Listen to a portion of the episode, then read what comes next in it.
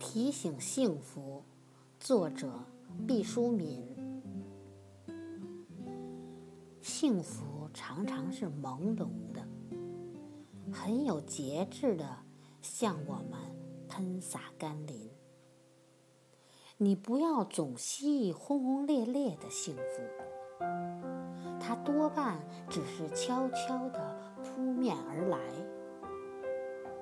你也不要企图把水龙头拧大，幸福会很快的流失。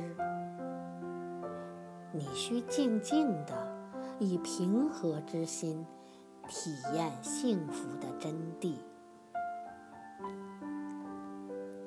幸福绝大多数是朴素的，它不会像信号弹似的在很高的天际闪烁红色的光芒。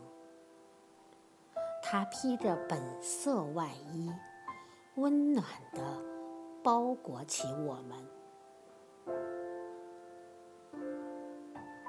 幸福不喜欢宣泄浮华。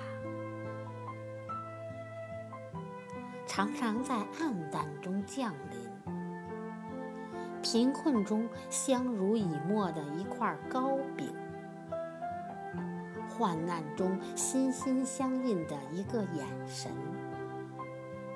父亲一次粗糙的抚摸，女友一张温馨的字条，